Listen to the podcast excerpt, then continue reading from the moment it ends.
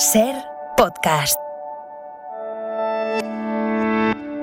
Soy Nieves con Costrina y estás escuchando Acontece que no es poco. Un podcast donde no te contamos nada nuevo, pero te lo contamos de otra manera. Aquí te va otro episodio. En la ventana Acontece que no es poco. Un relato personal de la historia con Nieves con Costrina. Cadena Ser.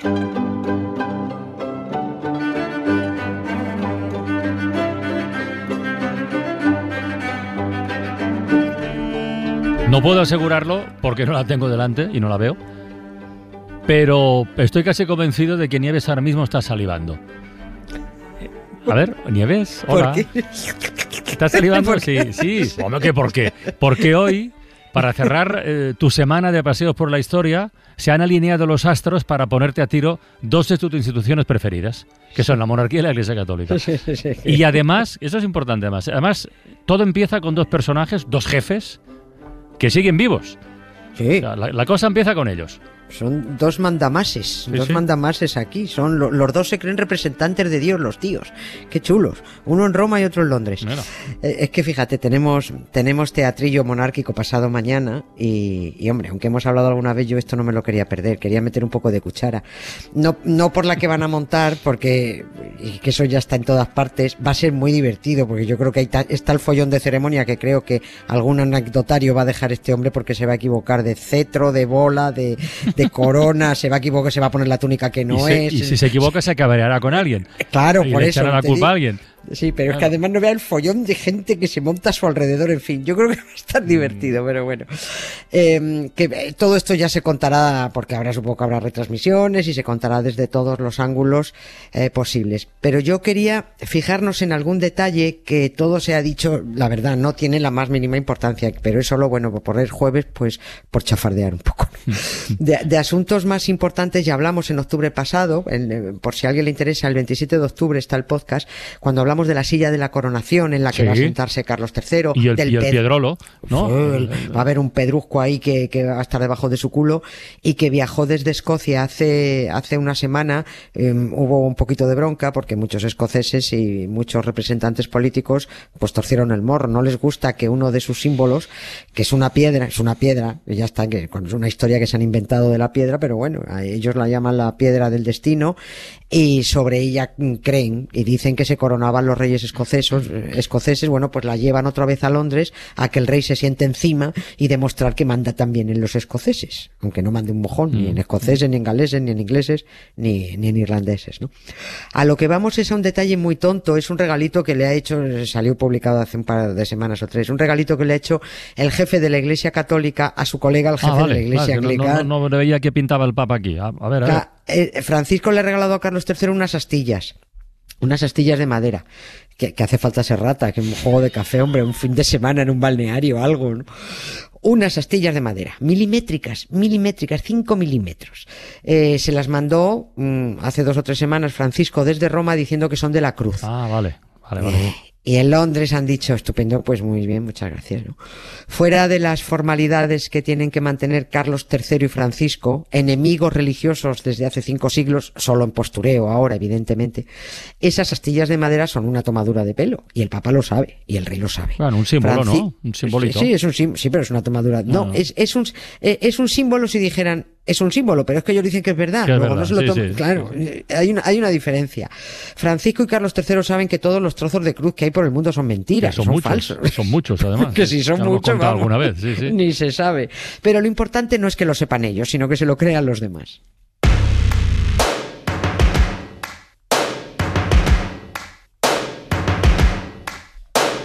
First,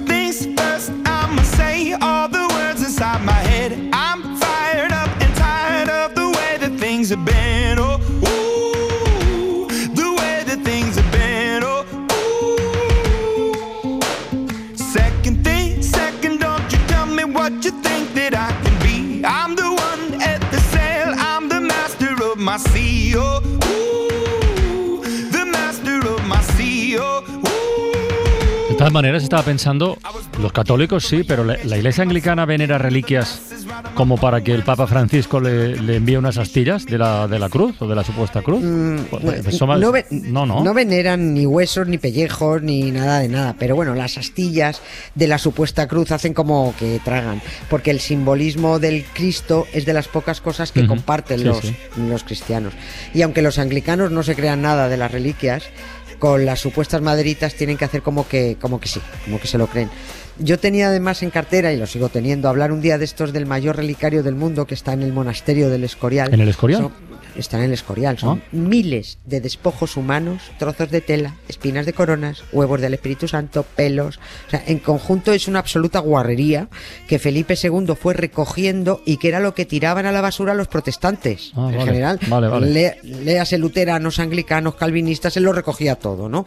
Era como un homeless que va por los contenedores recogiendo todo, pues eso, pues eso hizo.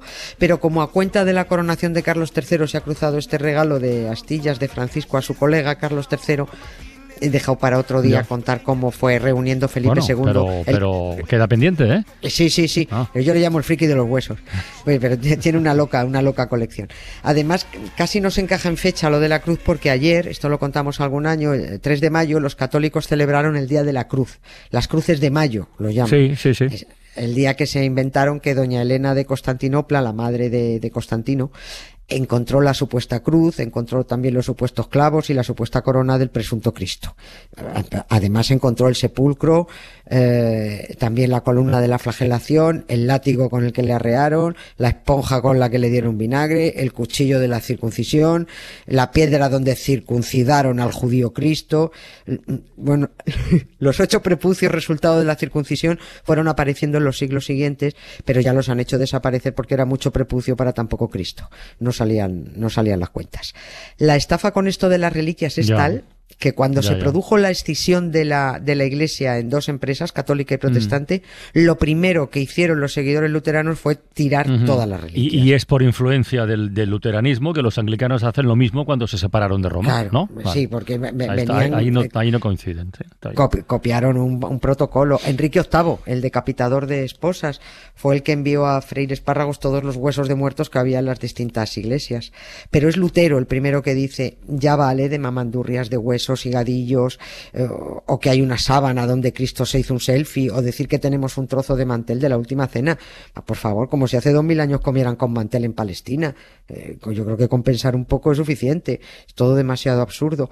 En los que estamos en este negocio, dijo Lutero, eh, y él lo estaba porque era cura, sabemos que las reliquias son un fraude y que su veneración no intercede por el favor divino, que es lo que te dicen que para lo que sirven. Es pura superstición. Esto es como quien lleva una pata de conejo para que le dé suerte. Está, pues te lo puedes creer, pero no dejar de saber que es una pata de conejo nada más. Y al igual que se tiraron las reliquias por carecer de base bíblica, porque en ningún sitio dice que haya que venerar huesos de muertos ni trozos de cruces, los luteranos rechazaron todo lo que tampoco estaba recogido en la Biblia, como la confesión a los curas, que esto también es un invento, los ayunos también, el purgatorio, el pagar por un papelito que te libraba de ir a ese, purga- a ese purgatorio inventado. El luteranismo concluye que todas esas cosas de reliquias, confesiones, ayunos, meterte miedo con el purgatorio, además de para ganar dinero, para oprimir y angustiar al personal, no tienen otra utilidad, no sirven para Pues nada. es un avance, ¿no? Claro, sí, pero eso, eso es lo que hicieron, pero por eso les hizo mucha pupa eh, No. este, este cisma, ¿no? Pero vamos, era mucho, mira, yo de ninguna religión, pero los luteranos tenían por lo menos, que no es que fueran mejores, pero por lo menos eran Bueno. más, más lógicos. Cuando ya empieza a extenderse el asunto luterano, las otras sectas protestantes que van surgiendo hacen suyas, con variaciones, las mismas decisiones. Por tanto, también el rechazo a las reliquias. Y aunque ahora hagan como que les hace gracia lo de las astillas, las reliquias de la cruz fueron especialmente rechazadas porque ya saben ellos que nunca apareció la supuesta cruz. Nadie encontró nada. De ahí que Calvino, líder de los calvinistas, sí. dejara su famosa sentencia escrita que dice, si quisiéramos recoger todo lo que se ha encontrado de la cruz de Cristo, habría suficiente para cargar un gran barco. El Evangelio atestigua que la cruz podía ser portada por un hombre. Qué desfachatez llenar la tierra de tal cantidad de fragmentos de madera que 300 hombres no podrían transportarlos. Esto lo dijo Calvino. Esto lo dejó escrito en su tratado, en su tratado de las reliquias está, está escrito hace un montón de siglos, ¿no? Bien, pues Francisco va y le regala a su colega Carlos dos trocitos de una mentira. Es como decirle a alguien que, le- que le está regalando un anillo de oro cuando se lo has comprado en el chino, hombre.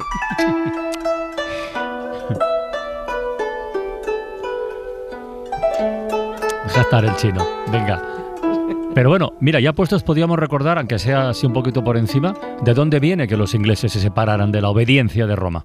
Que aquí el, Sí. el verbo obedecer es muy importante. Sí, sí, es eh, exactamente. Lo cuento por encima para poderlo contar mejor y más tranquilamente por, por la hora.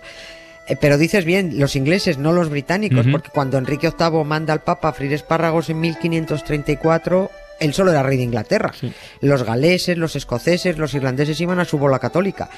Luego enseguida se quedó con Gales y casi dos siglos después pilló Escocia. Quiero decir que el anglicanismo es eh, lo que manda en Gran Bretaña, pero sobre todo en Inglaterra, y que en los tiempos en los que estamos, pues ya no hay persecución, ¿no? los católicos no, ya no asesinan a protestantes, ni los protestantes asesinan a católicos, pero porque no pueden, no porque no quieran.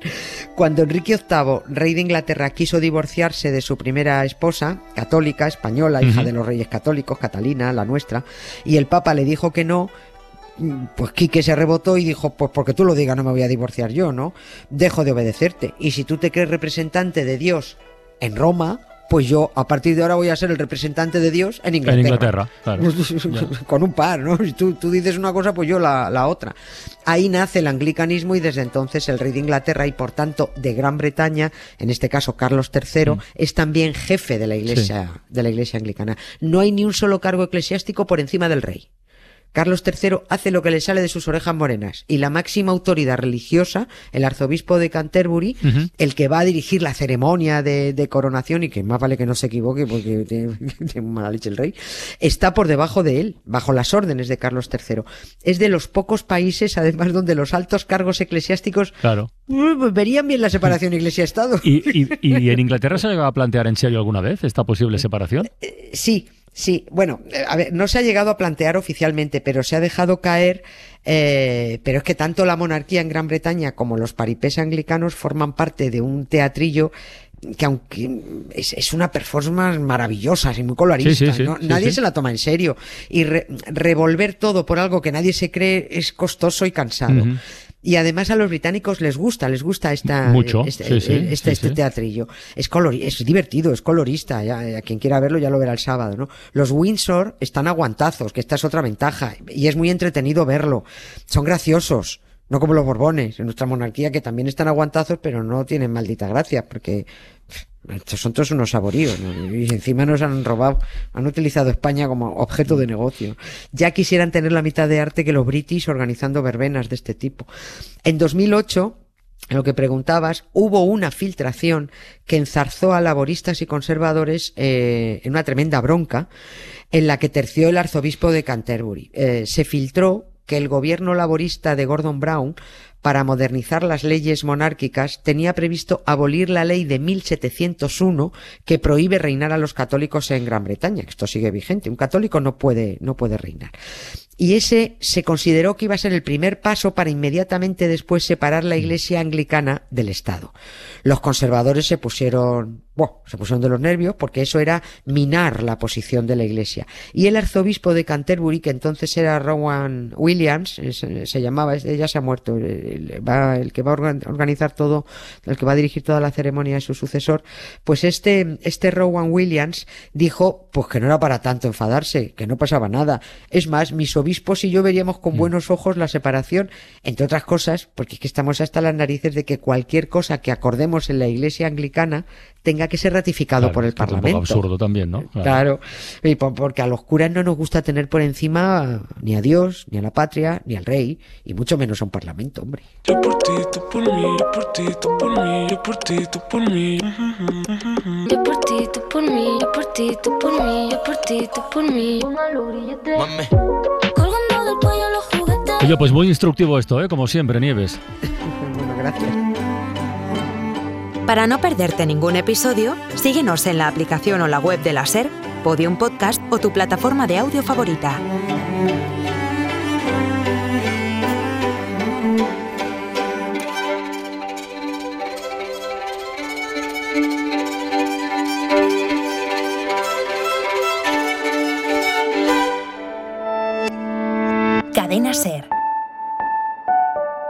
La radio.